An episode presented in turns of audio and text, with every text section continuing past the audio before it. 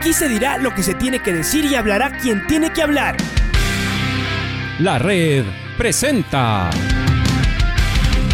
la charla del día a llevar una trayectoria que todo el mundo conoce, Carlos el Demoledor. Que la comunidad sepa de lo grande que fue Luis Chocho San Martín. Este año nuevamente jugar Copa Libertadores nos ilusiona mucho. La red.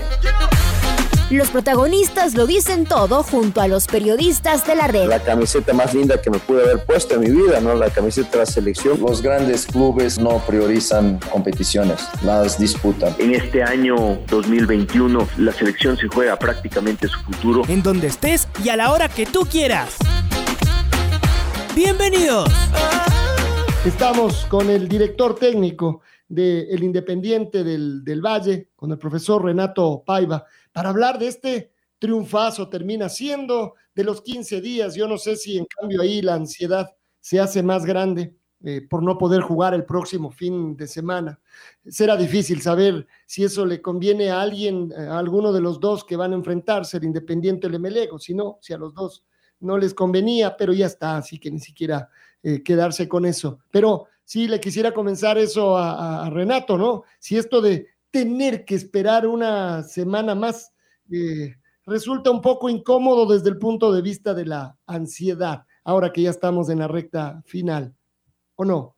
Profe, ¿cómo le va? Bienvenido a la red. Le saluda Alfonso Lazo. Hola, buenos días, Alfonso. ¿Cómo estás? Un gusto siempre hablar con ustedes.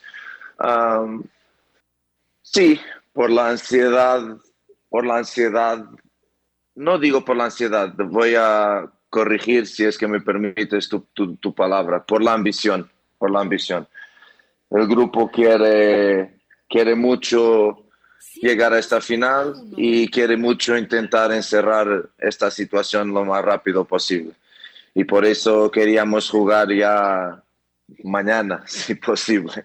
El grupo está así, está con hambre muy grande, está con una ambición muy bonita, está muy enfocado, pero por la ansiedad no, no, en serio por la ansiedad no, sino la ansiedad se vería en la cancha y no creo que se, que se esté mirando eso en los últimos partidos.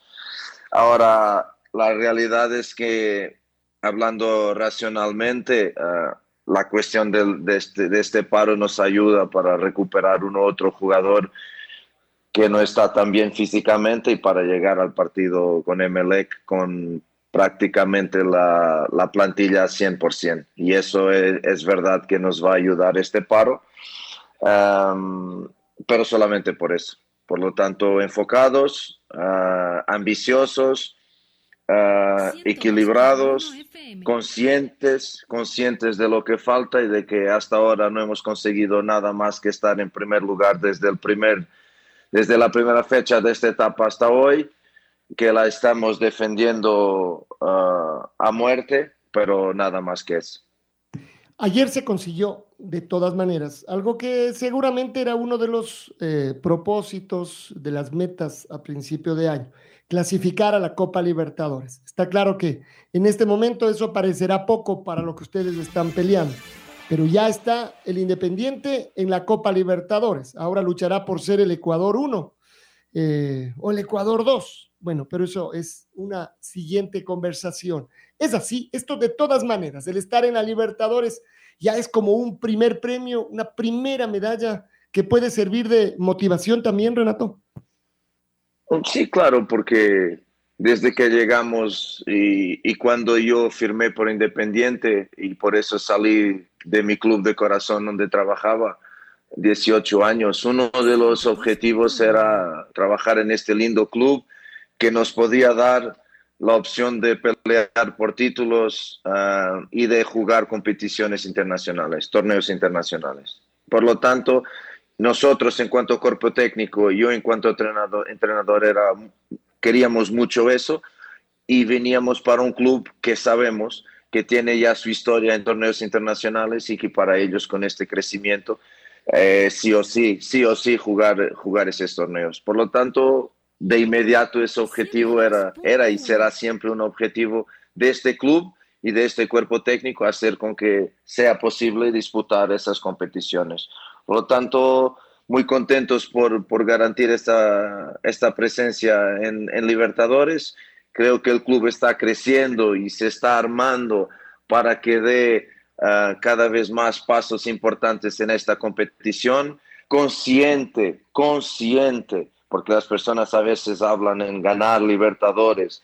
Claro que es posible, pero consciente de la dimensión que tienen los clubes uh, brasileños y argentinos, por ejemplo. Y no es por acaso que en los últimos años son ellos que están casi siempre en las finales. Por eso, uh, muy contentos, es un paso más y nosotros estamos aquí en este club para eso, para continuar a dar pasos para ser el club mayor, porque tenemos una dirigencia que piensa así, que trabaja así, que nos ayuda también para eso y nosotros queremos estar a la altura y al nivel de las ambiciones y de quién manda en este club.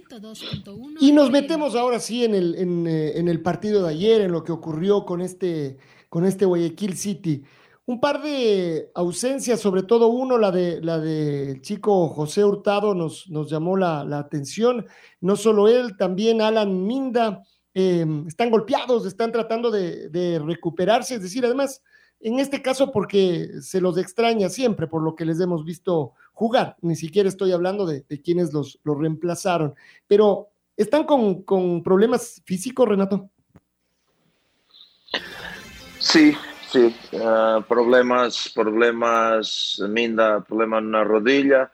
Estamos esperando para percibir la dimensión uh, de la lesión, que me parece que es grave, que es grave.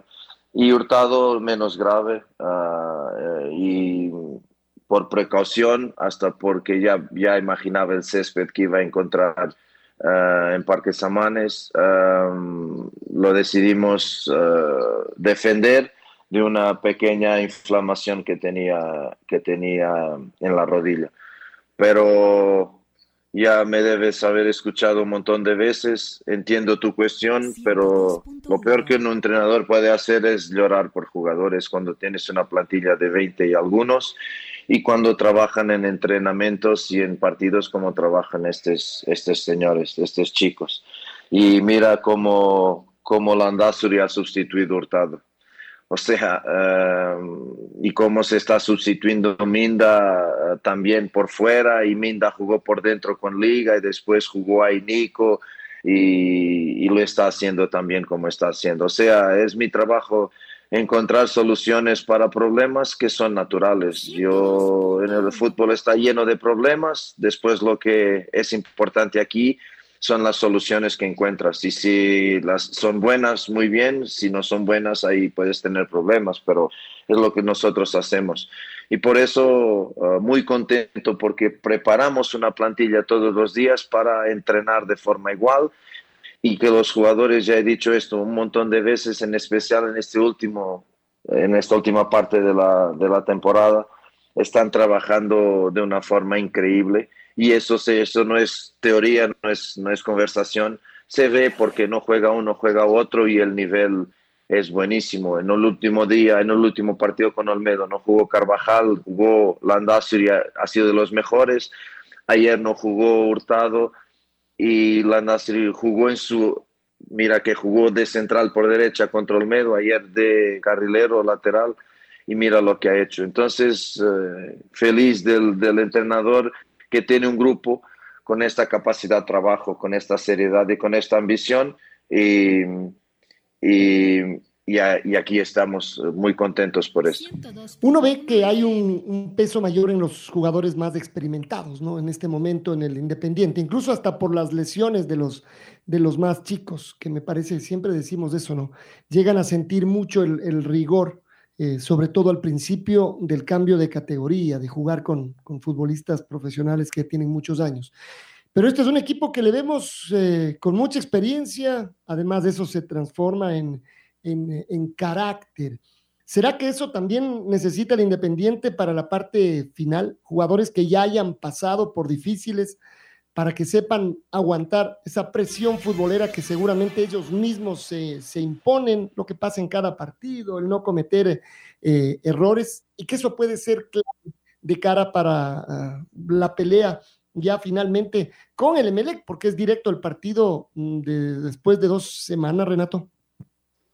Sí, uh, también ya he dicho esto un montón de veces que en julio uh, entendemos dar un upgrade a, este, a esta plantilla en cuestiones de ambición y en cuestiones de experiencia. Y cuando yo digo experiencia, digo en jugadores que, uno, están acostumbrados a jugar finales y ya con títulos ganos, ganados, perdón.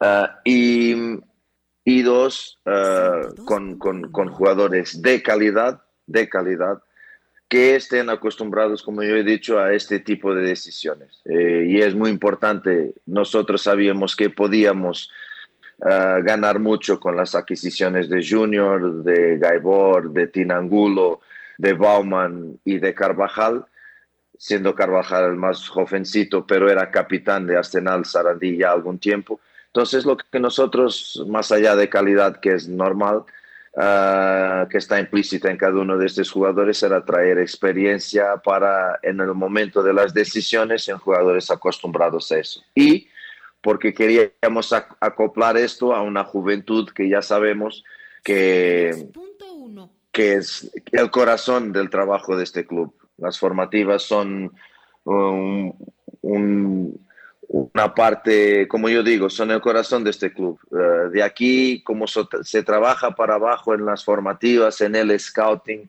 es increíble lo que este club hace y muy estúpido sería si el entrenador del primer equipo con tanta calidad de trabajo hecha por todas las personas aquí de este club y uh, la calidad que existe en los jugadores de las formativas, muy estúpido sería el entrenador del primer equipo si no aprovechase ese mismo trabajo. Ahora en equilibrio, porque muchos jóvenes juntos no, no, no te da para ganar uh, títulos. Yo pasé sobre el Benfica y es muy difícil ganar títulos solo, solo con, con, jóvenes o con una base muy grande de jóvenes que no tienen mucha experiencia que no están muy acostumbrados a este tipo de decisiones, pero uh, y por eso intentamos el equilibrio de mantener estos jóvenes y tenemos Moisés y tenemos uh, Hurtado y tenemos Chávez, um, tenemos Minda, o sea, tenemos García.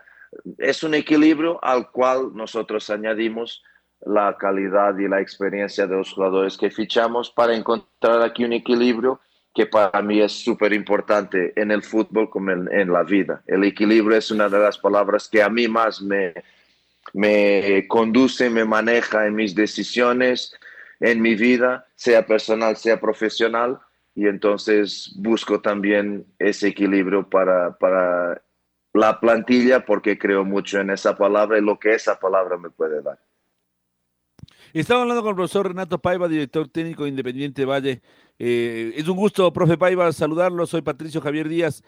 Eh, y este equilibrio que usted eh, eh, ahora, bueno, y que nos hemos dado cuenta, evidentemente, que el Independiente intenta o ha intentado cambiar, digámoslo así, ¿no? Un poco su, su filosofía de hasta no hace mucho. Em, profe, en cambio, nos da la sensación de que se fue tal vez al otro lado, porque si uno regresa a ver normalmente las alineaciones, de un Independiente que tenía 5, 6, 7 jugadores jovencitos, Ahora vemos que hay mm, la minoría, dos, tres, a veces cuatro jugadores que son de la cantera. Em, entonces la pregunta es, ¿e-, ¿este va a ser más o menos el comportamiento, eh, al menos mientras usted sea el director técnico independiente, es decir, la gran cantidad de jugadores más bien de experiencia, de buen presente, por supuesto también, y unos pocos canteranos, ¿se revirtió, por decirlo así, la, la proporción, profe? Hola, Patricio. No estoy tan de acuerdo contigo uno otro momento, pero, pero no, no creo que sea un una, una porcentaje así tan pequeño. O sea, nosotros terminamos el partido con, con liga universitaria con, creo, con seis o siete, siete jugadores de la cantera. Uh, los goles los, los, han hecho García y Minda. Uh, como te digo, uh, en el 11 juega Moisés, juega Hurtado, juega Chávez, juega García, tiene jugado, ha jugado los últimos partidos, por lo menos eh, en este último entró en los, otros titular. Uh, Minda jugó titular un montón de partidos. Um, el propio Landazuri es un, es un producto de la formación de, del, club, pero es un chico más experiente. Pero sí, como yo te digo, si tengo que decir cuál es para ganar es campeonatos, para ser es competitivo, para ganar títulos, la porcentaje tiene que ser mayor de gente con experiencia. Eso no tengo dudas ningunas, ningunas. Uh, eso para mí es claro. Uh, en un 60-40, en un 70-30, pero la experiencia, añadida a la calidad, obvio, la experiencia tiene que ser mayor y predominar en, en un 11. Um, ahora ya me conocen, ya me van conociendo y no me tiembla la mano porque en 18 años he hecho eso en toda mi vida, no me tiembla la mano de poner un jugador joven jugando, sea qué partido sea. Mira lo que hemos hecho en la decisión de cuando Pino salió del club. Para mucha gente una decisión súper arriesgada, um, pero nosotros sabíamos lo que era Pinar Gotti y lo que era López. Y yo no, no, no dudé Entendí Pinos que quería jugar por su edad y por su estatus, pero hubo la posibilidad de traer un arquero más experiente y no, por calidad, por calidad, porque es eso que me, que me guía, la calidad. Y cuando un jugador me da calidad en el entrenamiento y en los partidos, yo no le pido la cédula para saber cuándo nació. Entonces, no me tembló la mano para poner Pinargote contra Barcelona y contra Católica. Y fue su estreno. Y podría incluso tener puesto López, que ya había jugado un partido en primera, en primera liga. No, uh, pero si me dices ideal para luchar en estas grandes competiciones, sea Liga Pro, sea en, en Libertadores o Sudamericana, no tengas duda ninguna que la porcentaje mayor tiene que ser de gente experiente. Eh, y estando totalmente de acuerdo, profesor, porque además así uno ve las estadísticas y ve la, historia del fútbol y, y las cosas se decantan para donde usted dice. Eh, aquí hay un, podría haber un contrasentido que no es tal, que yo sé que no está el profesor, pero usted dice, los jugadores juegan sin la cédula y a la vez dice, necesito jugadores de experiencia en un porcentaje 60-40, 70-30 para ganar el título. Entonces la pregunta sería, profesor, ¿qué le da el jugador de experiencia? O, o más que el jugador de experiencia, el, el, grupo más experimentado versus el grupo menos experimentado. ¿Dónde está esa diferencia? Que no, y que evidentemente no va a ser necesariamente en la calidad futbolística, porque usted mismo lo acaba de decir. Si un jugador es bueno, tiene que jugar. Pero sí que le da en otros lados. A lo largo de la historia del fútbol nos hemos dado cuenta de esto, profe. Desde su punto de vista, desde su análisis, ¿por qué pasa esto? No es, permítame corregirlo con, todo el respeto, no es una cuestión de contradicción. Yo aquí cuando digo que para mí no pido la cédula, es a un jugador. Pueden ser 10 uh, ex, de experientes y ese jugador. Yo hablo en individual, específicamente. Yo digo que cuando un jugador es bueno y tiene calidad, juega si me da garantías de juego en el entrenamiento y en los partidos que hace, juega. Si tiene 16, si tiene 17, 18. No hablé en generalidad, hablé en un jugador específico. Cuando miro para un jugador, después esto individual. En general, yo te digo que 60, 40, 70, 30 para que luches, pelees por títulos. Pero individualmente, si el jugador es bueno, no me tembla ni nunca me temblará la mano de poner calidad dentro del campo. Nunca. Uh, ahora, ¿qué me traen esos jugadores? Lo que yo he dicho a poco. Me traen uh, la costumbre de estar en decisiones, la costumbre de manejar partidos decisivos, porque estos partidos de decisiones tienen una carga y un peso emocional tremendo, tremendo. Y cuanto más partidos tú juegas de estos en tu trayectoria, más acostumbrado estás y más respuesta de experiencia tú das. O sea, más cabeza das al partido, más cabeza das al partido y menos corazón. Porque el, problema es, es uh, cuando pierdes la racionalidad y te, y te entra lo, el emocional en el partido, que es importante, pero también en porcentaje yo, uh, como siempre digo, que, que mande la cabeza y que trabaje el corazón. Es lo que yo digo a los jugadores. La cabeza que mande y el corazón que trabaja.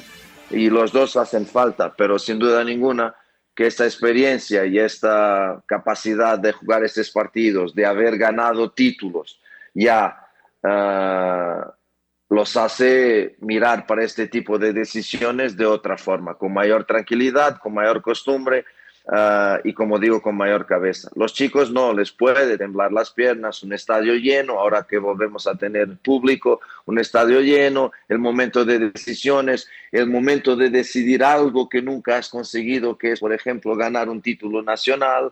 No es que sea impeditivo, pero en... uh, en cuestiones normales de la vida de un jugador y de un trabajador, tú eres siempre peor trabajador cuando eres menos experiente. Y, y, la experiencia y la trayectoria te van a hacer mejor profesional. Por eso, y manejar situaciones de, de riesgo, de decisión inmediata. Y cuando tú tienes más experiencia, ustedes como periodistas igual, creo yo, hoy se sienten mucho mejor periodistas por su trayectoria, por la cantidad de buenas decisiones mezcladas con errores y toda la, la, la sabiduría y la experiencia que, eso, que esas eh, decisiones os han dado. No veo la cosa de otra forma. Sí, sí, profe, y, y como aclaración no decía una contradicción de parte suya, sino eh, que podía parecer una contradicción, pero que en realidad todos lo entendemos ah. como, como tal, como, como usted lo, claro como usted lo decía, y por supuesto que cualquier conversación, profe, con usted eh, la recibimos con, con, el respeto que usted tiene, así que es, es muy, muy eh, gratificante para nosotros conversar con usted. Ahora, profe, ¿cómo jugar contra Emelec? Eh, usted seguramente ya tiene una, una idea muy precisa porque se conoce muy bien y, y usted ya lo habrá analizado. Sin querer echar abajo su trabajo, ¿nos podrá contar un par de ideas, al menos así muy vagas, muy someras de cómo jugar contra el Emelec. Hmm. Sí, uh, Emelec está en, mi cabeza ya algún tiempo, porque como he dicho, uh, cuando empezamos la, esta, esta etapa, ya sabíamos que Emelec había ganado la primera etapa. Y cuando tú quieres transmitir ambición a tu grupo, sea tu grupo de jugadores, sea tu grupo de trabajo, lo que empezamos de inmediato es vamos a luchar por esta etapa, queremos llegar a la final y para querer llegar a la final, la final será con Emelec. Entonces, a partir de ese primer día, estudiar Emelec uh, al, al, detalle, al centímetro. Por eso tenemos una idea muy, muy clara de las ideas de Emelec, pero es una idea de lo que hemos visto hasta ahora. Y esto de los entrenadores uh, tiene también la parte estratégica. Y Ismael, por, por excelente entrenador y estratega que es, uh, puede querer cambiar cosas para, para el partido que vamos a hacer. Por eso yo tengo que estar preparado en función de lo que es Emelec, lo que es, pero también en mi cabeza, y esta es la parte más linda de mi profesión, imaginar lo que puede ser Emelec uh, de diferente en relación a lo que es. No sé si me hago entender.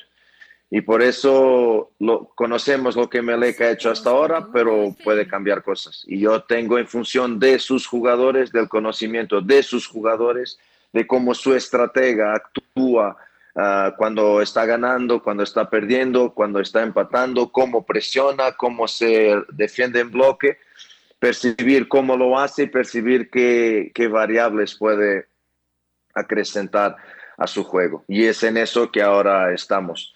Conocemos muy bien sus jugadores uh, y, la mayoría de sus ideas, pero tenemos que estar preparados para otras cosas que deriven, que vengan de, esa, de ese juego para que no nos sorprendan. Uh, hay una cosa que tenemos que hacer o sí o sí, y la estamos haciendo hace algún tiempo, que es nivelar la intensidad y la agresividad competitiva con que Melec juega.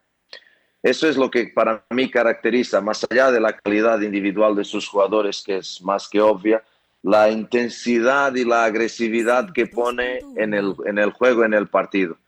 Y eso tú tienes que nivelarlo, porque esta es una arma muy fuerte para partidos de decisiones. Claro que la calidad es más importante, tu capacidad técnico-táctica es muy importante, pero si tienes un equipo que es muy agresivo, que es muy, intenso y que no te deja jugar con el tiempo y el espacio que tú buscas tener, pues tienes que hacerles lo mismo. Y en eso, desde que llegamos a Ecuador, lo que quisimos siempre dar a este grupo fue intensidad y agresividad competitiva, darle más con los entrenamientos que, que, planificamos, porque queremos mucho que el juego sea el reflejo de nuestros entrenamientos. Y nuestra intensidad en estos últimos partidos ha sido increíble. Y por eso, eso es lo que tenemos que hacer en términos generales y después táctica y técnicamente encontrar las formas de, de entrar por las eh, fragilidades que tiene Emelec, que no son muchas, y, intentar defendernos de las partes eh, fuertes de su juego que, que tiene Emelec. Nada más que eso. Hola, profe, qué gusto saludarle. Luis Quiroz se refiere a usted. Profe, ayer le sorprendió en algo el, el inicio del partido con el Guayaquil City, porque incluso el City tuvo oportunidades de marcarla, como que le cogió mal parado un poco a su defensa en la salida y le sorprendió el güey. Le digo, ah, bueno, a mí me sorprendió porque en el City no es que juegue tanto así, más bien el, el City es un equipo que espera, que deja que su, rival se desgaste, que, que salga, que proponga y contragolpear. Pero ayer el City a mí me sorprendió, profe, no sé si a usted. Hola, no sé si escuchaste mi rueda de prensa en el viernes ah, y yo fui bien claro no me sorprendió nada, absolutamente nada, cero, porque yo lo dije en mi rueda de prensa. Uh, bastaba mirar lo que Guayaquil City ha hecho con Emelec. En una semana antes, Guayaquil City ha hecho un partido fantástico. pierden los detalles, pierden los detalles, ah, pero para mí no mereció perder. Y, y yo definí Guayaquil City en la rueda de prensa, casi igual como lo que pasó en el partido. O sea, es un equipo que no es defensivo como, como muchos, que no hace de su arma principal la, la cuestión defensiva, no, es un equipo equilibrado en los momentos del partido. O sea, cuando es para defender, defiende, pero cuando tiene balón, no se limita a dos, tres pases y a tres, cuatro salidas rápidas para llegar al arco adversario. No, es un equipo que como ayer demostró, maneja bien el balón, ah, intenta con tiempo ah, llegar y, con pases llegar a tu arco, ah, cambia el juego más directo con el juego más apoyado y nos dejó ahí un poco, como has bien dicho, mal parados porque cometimos dos errores muy graves que permitieron aún más demostrar la calidad del adversario, porque yo he dicho a los jugadores, no podemos dejarles jugar, no podemos. Y solo hay dos formas de hacerlo. Sin balón, entonces si no tenemos el balón hay que defender bien, presionar y um, y, contrariar la salida de, de Guayaquil City. No, perdón, no lo hemos conseguido hacer porque el bloque se quedó muy largo. Teníamos la gente de delante, Junior y Bauman, a, presionar y el resto del bloque no tan cerca de ellos y se generaba espacio entre líneas. Cuando corrigimos ese, esa situación, Guayaquil nos empezó a jugar un poco más a las espaldas, aprovechando la velocidad y la calidad de sus jugadores de adelante, y nosotros mal en el control de la profundidad, mal. Y eso permitió que ellos tengan una muy dos muy buenas oportunidades de gol, dos muy buenas oportunidades de gol, porque nuestra línea defensiva no, no estuvo bien controlando la, el ataque a la profundidad del adversario. Después la otra forma de defender esto es con balón, que es como queremos siempre hacer. Y los primeros 20, 25 minutos que fueron en realidad malos de mi equipo, por responsabilidad del adversario también, porque nosotros, me canso de decir esto, no es porque estamos en primero, porque somos independientes, que tenemos siempre que jugar mejor que el adversario, porque del otro lado están 11 jugadores y en este caso 11 jugadores que eran un equipo bien trabajado y que juega bien. Y nosotros ayer, la otra forma de defender eh, a la entrada fuerte de, fuerte de Guayaquil City, porque siempre entra bien en los partidos, uh, fue no hacer más de cuatro o cinco pases seguidos. Y eso no es nuestro, nuestro juego. Y cuando no hacemos eso, sufrimos, sufrimos, porque no tenemos el balón y sufrimos. Y para mí tener el balón es atacar el, el arco adversario, pero también defender mi arco, defender con balón. Y ayer uh, no, no hemos conseguido hacerlo y teníamos balón, perdíamos balón y venía otra vez Guayaquil y nos costó, nos costó por, por no percibirnos, no ponernos en los primeros 20 minutos el plan de partido en práctica. A partir de ahí corregimos posiciones, mejoramos la cuestión de la presión, nos tranquilizamos con balón. Uh, el césped también nos ayudó, estaba muy alto y no nos ayudó, pero nos adaptamos y a partir de ahí mejoramos, fuimos de menos a más. Claro que Guayaquil tiene dos muy buenas oportunidades, pero nosotros también tenemos, cuando empezamos a jugar y a, y a hacer más de cinco o seis pases seguidos, de mover el adversario, empezamos a entrar en el área y a tener también oportunidades para, para hacer gol. Por lo tanto, fue un partido en que fuimos de menos a más, pero pero no, va a mi rueda de prensa de viernes para ver es que no me sorprendió absolutamente nada lo que Guayaquil City ha hecho ayer, pero también sabíamos que era un, un equipo y que está siendo un equipo que también va de más a menos en el partido. O sea, no sé por, si es por cuestiones físicas, la realidad es que Guayaquil empieza muy bien los partidos y termina en dificultad. Y eso nosotros también lo sabíamos y también jugamos con eso, en especial después de hacer el primer gol.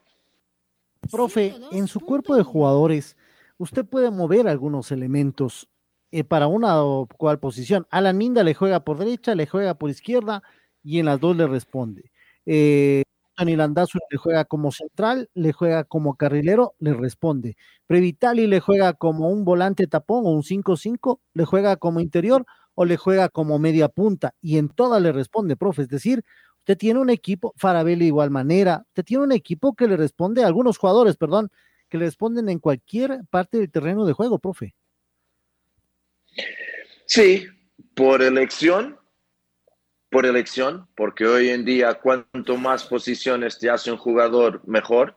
Cuanto más polivalente es un jugador, mejor porque te ayuda uh, en más posiciones, si hay problemas de lesiones, si tiene que reemplazar, si es necesario ahí en ese sitio, pues mejor, por elección primero, y después por la forma como trabajamos y vemos el fútbol, como la forma como vemos el fútbol.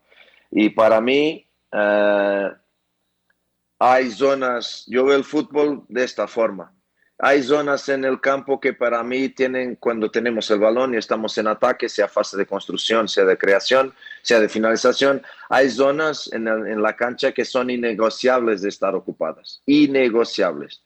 Pero después si es un extremo que las ocupa, si es un interior, si esa dinámica, si un extremo está por dentro, el interior puede estar por fuera, o puede ser el carrilero o el lateral a dar esa amplitud.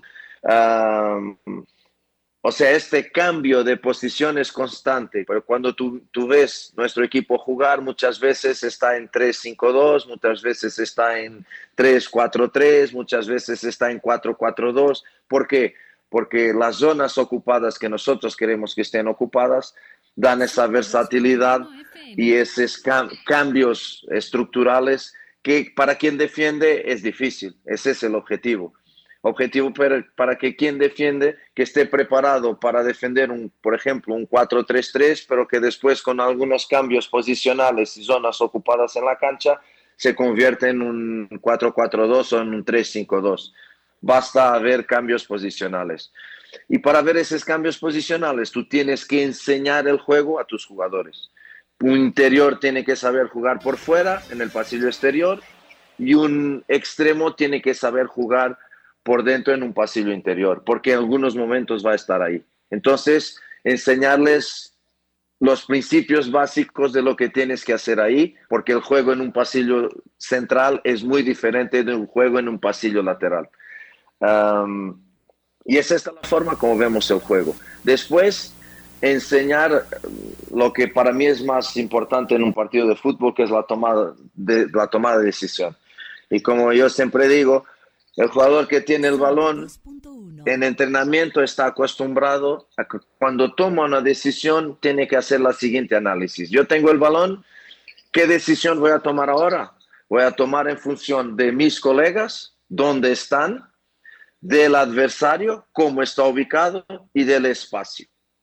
Esas son las tres ah, decisiones, perdón, los tres indicadores que llevan a que un jugador que tiene el balón tome una decisión. Y los que no tienen balón tienen que decidir en función del colega que tiene el balón, del adversario como está ubicado y de los espacios que existen. Y esto, si tú consigues que tu jugador haga esto, porque cuando digo, tengo el balón y tengo que entender qué colega mío puede recibir el balón, si está con marca, si no está con marca, si el adversario dónde está ubicado, yo voy a poner el balón donde no hay adversarios, me parece obvio, pero también dónde están los espacios. Y si hay un espacio cerca del arco adversario, yo con un pase puedo habilitar un colega mío cerca del arco adversario porque el espacio está ahí.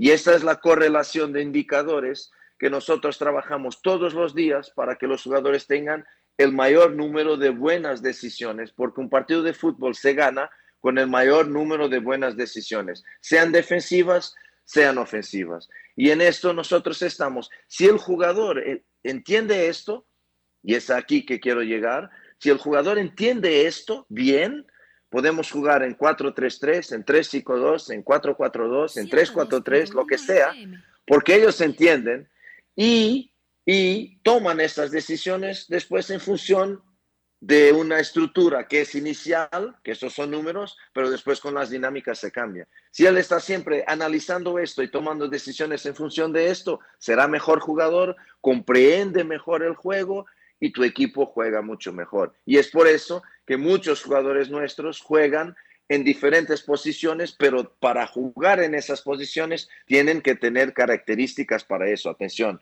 no, yo no puedo poner un central a jugar de interior, calma.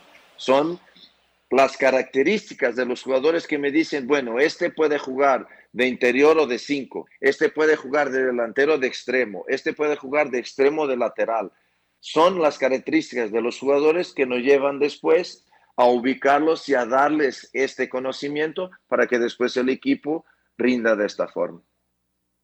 Una cantidad de detalles muy, pero muy importante. Vaya que hay que estar encima de, todo eso, seguramente viviendo 24 horas de fútbol. Y le hago la última pregunta para cerrar. agradecemos, por supuesto, por su paciencia. La presencia del, del VAR. En general, si es que esto, eh, no sé, le deja más tranquilo o a los jugadores, sobre todo, ayer, por ejemplo, notamos que los muchachos del City, sobre todo después de que les anularon el gol, estuvieron demasiado nerviosos, no lograban salir de esto. Eh, y en general nuestro futbolista, y esto lo vemos partido a partido, ya no en un equipo en particular, habla demasiado con los árbitros y le reclaman en grupo y gesticulan y gritan. Eh, realmente uno dice, si toda esa energía que pierden eh, en, esto de reclamar a los árbitros, la usaran para concentrarse, seguramente que mucho de lo que incluso usted acaba de, dibujar saldría mejor en la, en la cancha. El VAR, ¿cómo le deja? Ayer el técnico del, del City decía que en el gol eh, del Independiente el VAR debió haber intervenido, que hubo una cortina, que están prohibidas las cortinas. La verdad es que después quedé viendo a ver qué había. Me cuesta todavía encontrar dónde hubo el, error. El VAR, ¿sirve? ¿Ayuda? ¿Cómo funciona? Ah, el VAR para mí, yo vengo de, Portugal, donde el VAR ya, está casi a tres años.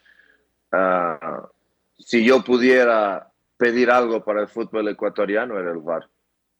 Para ayudar a los árbitros que tanto palo llevan, que tan criticados son, pero que tan poco ayudados son, y ayudados por jugadores, por lo que dices, por las trampas que hacen de simular faltas, de agresiones, de protestar. La guerra que yo tengo con mis jugadores, que para mí es clara, es que cuanto En cuanto tú protestas con un árbitro, no estás haciendo tu trabajo. Tu trabajo no es protestar con un árbitro, es jugar. Tu enfoque es en el partido, es en el juego, en tus misiones, no en pitar. Si tú sales de tus misiones para querer hacer misiones que no son tuyas, ya estás perdiendo uh, lo que para mí es más importante, que cerebro y, enfoque en lo que tienes que hacer como jugador. Esa es una guerra que tengo con mis, con mis jugadores enorme. Uh, después el VAR para, para obviamente ayudar a los árbitros, no para sustituirlos, pero para ayudarlos, porque es muy difícil pitar un partido. Uh, y yo, la realidad es que los partidos que he tenido con VAR, uh, Emelec, Emelec en, en el Capwell, pues una amarilla que después del VAR se convirtió en roja, dos goles irregulares que Emelec ha hecho. Si no es el VAR, Emelec se quedaba con 11 y nosotros perdíamos 2-0. Después con Barcelona aquí, el VAR, y yo no hablo solo en mi favor.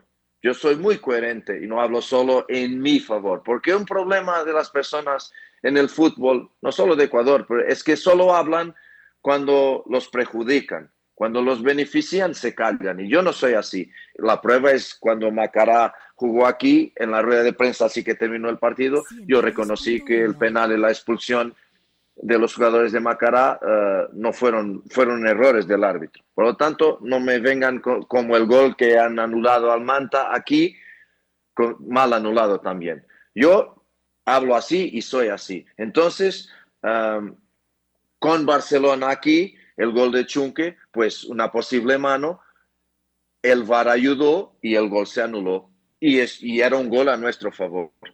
Um, y ahora otra vez la situación de, de, no sé de qué habla mi colega. Hay un jugador que va contra Lolo, no es Lolo que va contra mi jugador. Lolo está ahí. Es como que en el básquet, la, la falta atacante. Bueno, tienes que estar en la zona y si, está, si conquistaste la zona, pues tranquilo, no es falta tuya. Si alguien llega a esa zona y te choca, pues es falta del ataque. En este caso, uh, alguien fue contra Lolo. No sé lo que ha visto Paul. Lo que yo he visto es que cuando Bauman cabecea está siendo agarrado por dos jugadores de, de, de Guayaquil City. Eso sí yo he visto. Y también he visto, una vez más, una vez más, y voy a decir esto, una vez más, He perdido Gaibor por una entrada bárbara en el partido con Manta. He perdido Junior en una entrada bárbara en el partido con Liga. Entradas para Roja que fueron amarillas, que fueron amarillas, y con Liga había VAR. Con Olmedo, con Olmedo, Junior vuel, vuelve a llevar un, un codazo en su cabeza. No había VAR otra amarilla de una agresión y Quintero fue expulsado a la cuarta entrada, cuarta entrada para segunda amarilla, segunda amarilla y una de ellas es roja directa. Entonces lo que el VAR me ayuda es en esto, ayudar a los árbitros, que por veces por, por la dinámica del partido no ven, no ven. Y me parece muy claro que el codazo es para roja, es para roja, no tengo dudas ningunas, y que el gol de Guayaquil City es muy bien anulado. Muy bien anulado, porque Moisés no ve el balón partir porque tiene un jugador fuera de juego delante de sí. No sé cuál es la duda. Como yo digo, yo no hablo de árbitros para me excusar, para encontrar excusas cuando perdemos. Yo he perdido algunos partidos uh, por, por, in, por, falta de eficacia de mis delanteros y, y, no hablé de, y no hablé de los árbitros. Estoy muy preocupado con lo que yo controlo y lo que yo controlo es el trabajo con mis jugadores, hacer los mejores jugadores, que fallen menos goles, que defiendan cada vez mejor como están haciendo. Um, pero el árbitro nunca será para mí una excusa de una derrota, nunca. Y por eso el VAR es súper importante, imprescindible para que la verdad deportiva, uh, en la ayuda de los errores de los árbitros, porque no me vengan con la historia que los árbitros erran en propósito, yo no compro esa, no compro esa porque los árbitros también tienen una trayectoria, una carrera para defender, y quieren hacerlo mejor. Por lo tanto, VAR fundamental en el fútbol de Ecuador. Si puede haber VAR en el próximo torneo, pues, pues que hagan un esfuerzo porque eso mejorará tanto, pero tanto, no solamente el fútbol en sí, como el ambiente, como el ambiente. Después, quien maneja el VAR se puede equivocar, puede, obvio, obvio que puede, pero es difícil, es difícil que eso pase. Renato, gracias por este tiempo, unos días de descanso, bueno, ni siquiera será, unas horas, perdón, de descanso y después a trabajar lo que se viene, que es la recta final. Gracias por estar con nosotros esta mañana. Un abrazo, siempre un gusto y que descanso. No hay descanso, ya estamos para entrenar en, en una hora, ya vamos a entrenar y descanso será después de, si llegamos, si llegamos a la final, descanso será después de la final. Ahora a trabajar y mucho. Un abrazo, un gusto y, y cuídense. Siempre un gusto hablar con ustedes. Buenos días. Muchas gracias también al profesor Renato Paiva, el director técnico del Independiente. La red presentó La charla del día. Un espacio donde las anécdotas de actualidad deportiva se revelan junto a grandes personajes del deporte. Quédate conectado con nosotros en las redes de la red. Síguenos como arroba la red Ecuador y no te pierdas los detalles del deporte minuto a minuto. Escúchanos en vivo en TuneIn y en los 102.1 FM en Quito. ¡Te esperamos! La red.